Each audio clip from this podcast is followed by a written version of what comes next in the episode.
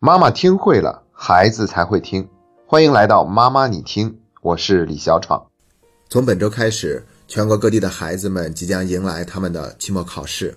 每当到了这个时间节点，我们都会做一期跟考试相关的主题节目。面对即将到来的考试，孩子内心难免会有一些焦虑和紧张的情绪出现，这其实都是非常正常的事情。而且心理学已经研究表明，适度的紧张和焦虑是有助于孩子学习效率的提升，是有助于他在考场上的发挥的。但是如果这个焦虑的情绪过了头的话，那就会有副作用了。这个时候，我们就把它称之为是考前焦虑症。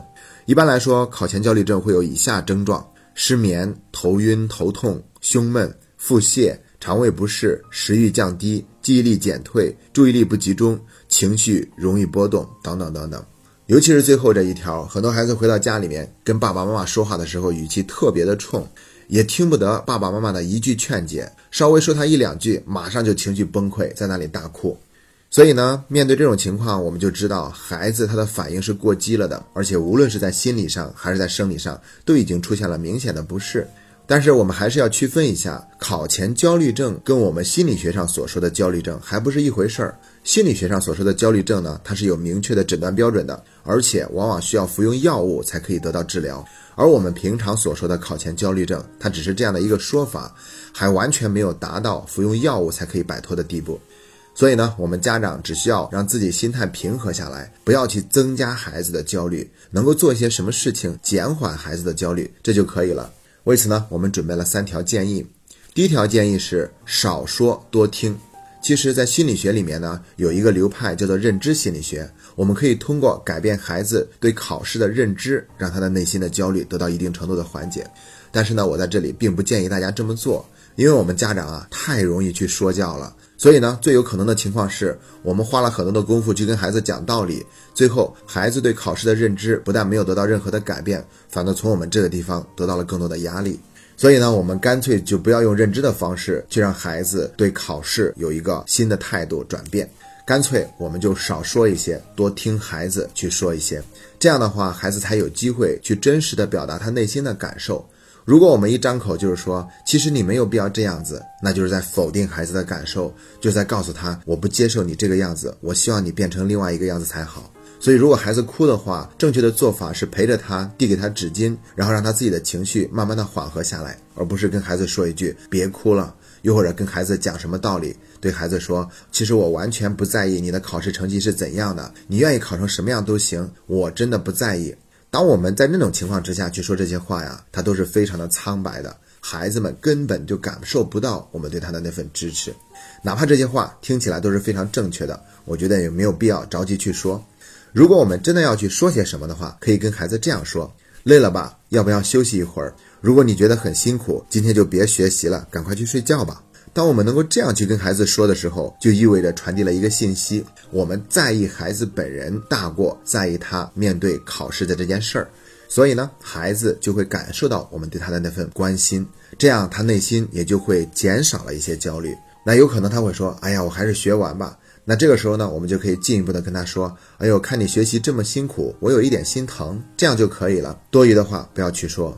因为很多情况之下，家长真的是因为做了太多，说了太多，反倒是增加了孩子的焦虑，而没有减缓他的焦虑。这就是我们今天的第一条建议。第二条建议呢，就是减压技巧。我们准备了两个减压技巧，一个叫做呼吸放松法，一个叫做肌肉放松法。那我们现在解释一下，为什么这两种方法是有效的。你像我们平常一个人紧张的时候，就会对他说深呼吸。为什么要深呼吸呢？是因为深呼吸会让一个人把注意力放在当下，放在他自己身体的感受上。也就是说，我们平常大多数时候都不是活在当下的，我们的注意力放在了未来。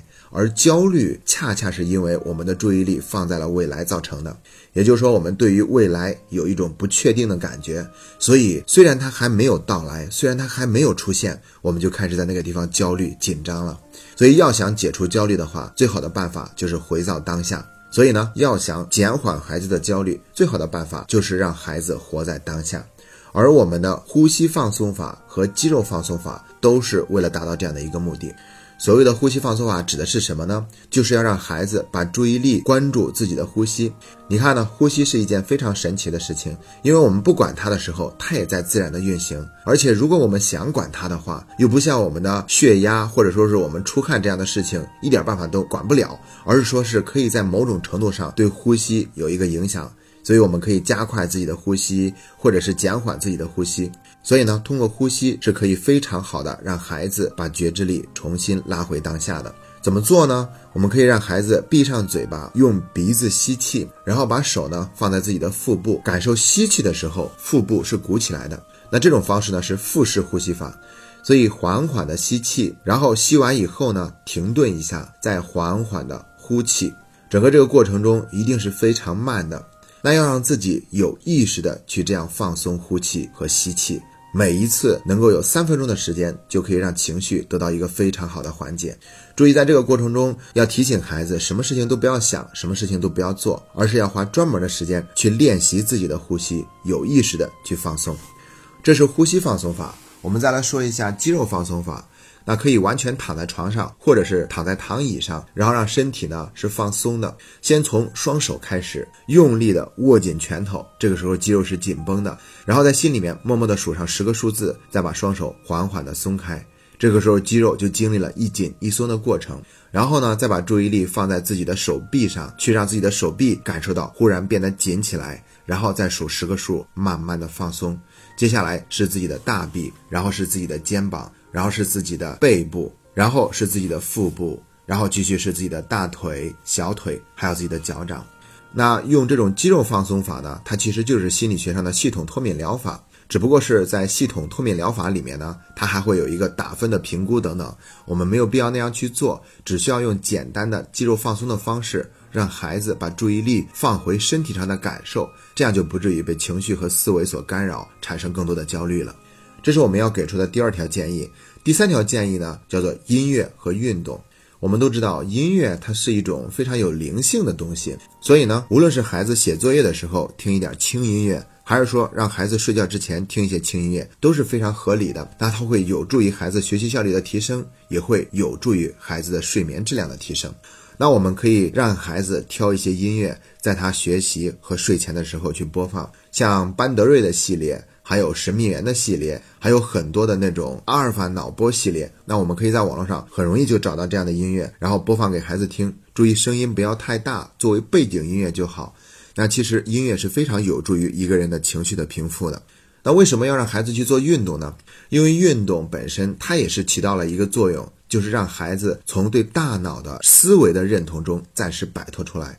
更加的去关注自己身体的感受，因为运动的时候，我们的觉知力就会提升嘛，我们会感受到自己正在出汗，或者是喘气，或者是四肢正在激烈的运动，那这些都会让孩子暂时从那个思维游戏里面得到一个解脱。那无论是打一下羽毛球，还是乒乓球，又或者是下去到小区里面跑上两圈，这些都是有助于焦虑的减缓的。那我们可以陪着孩子一起去做这样的事情。如果孩子他不愿意做这样的事儿的话，那我们也可以让孩子跟着我们一块儿做一些轻松有趣的家务，比如说让孩子跟我们一块儿去买菜，或者是回来以后呢一块儿洗水果，边吃边聊看电视。这些方式呢，其实都可以让孩子得到一个非常好的情绪减缓。好了，这就是我们的第三点建议。那以上三点建议呢，都是在我们日常生活中非常容易去实施的，它并不会有一个多么高的门槛儿。关键是在这个过程中，我们家长要注意，每说一句话是在增加孩子的焦虑，还是在减少孩子的焦虑？我们是在增加孩子的力量，还是在拿走孩子的力量？这是非常重要的。不要急着去劝孩子赶快变成另外一个样子，那样就意味着是对孩子的不接受。愿我们的每一个家庭氛围都能够减少孩子的焦虑。